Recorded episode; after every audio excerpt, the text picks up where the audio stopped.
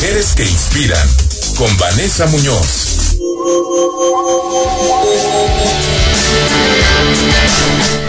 Ya llegamos a Mujeres que inspiran. Siempre.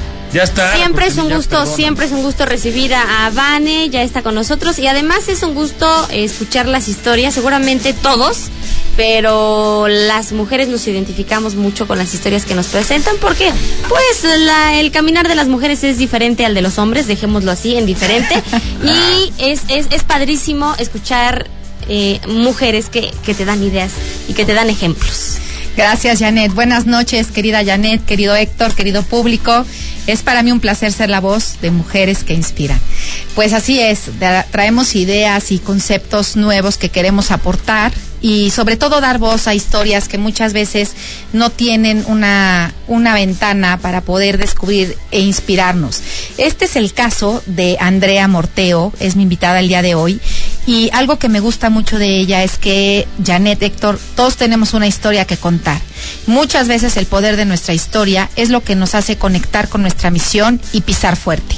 Cuando tú le haces honor a tu historia con un proyecto y un emprendimiento que tiene un legado, le das un sentido muy inspirador. Andrea, buenas noches, ¿cómo estás? Bienvenida. Hola, buenas noches Vanessa. Muchísimas gracias por la invitación. Janet, Héctor, muchísimo gusto. Y pues a todo el público, ¿qué tal? Buenas noches. Andrea, eh, tu abuelo italiano, era italiano, él heredó unas máquinas, te las heredó en la, de la década de los 60 para hacer helado o gelato para los amantes y conocedores. A pesar de haber estudiado ingeniería industrial, tú descubriste tu pasión con la creación del helado y formaste un negocio a través de esto. Cuéntanos un poquito esta historia. Así es, Vanessa. Pues sí, mira, es, es un conjunto de coincidencias, llamo yo, porque pues fue mucho de cómo se fueron dando las, las oportunidades.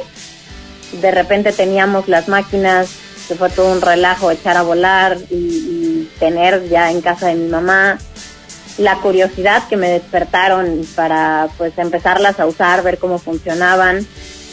Me dio mi papá la oportunidad de estudiar un curso de, de gelatería directamente en Bolonia, Italia, cuando me fui a hacer mis prácticas de final de ingeniería industrial.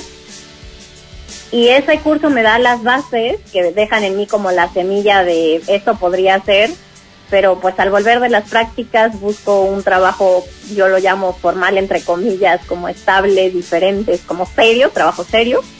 Y este, y después de uno paso a otro, en donde pues sí, sí aprendí muchísimas cosas, pero pues al salir del segundo es que viene una segunda oportunidad donde la misma escuela donde yo había estudiado el primer curso de, de gelatería ofrece ahora otro curso sobre administración de gelatería, donde estaba incluso la opción de una beca con prácticas ya como formales dentro de, del ámbito. Y bueno, yo aplico, me gano una parte de la beca, decido seguirme y viviendo tan de cerca todo el mundo del gelato es que me doy cuenta que pues que es lo que realmente me hace feliz, que es lo que realmente me gusta hacer y que es de esta manera de la que voy a poder como alcanzar mi objetivo último, ¿no? ¿Cuál es tu objetivo último, Andrea?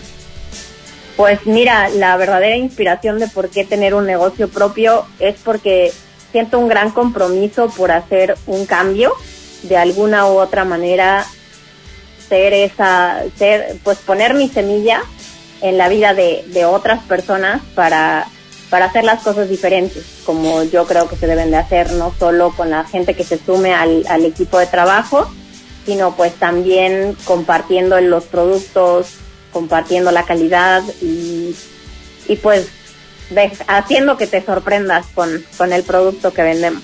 Oye, Andrea, y fuiste muy valiente porque nadie deja tan fácil un trabajo estable por emprender y todo el riesgo que implica.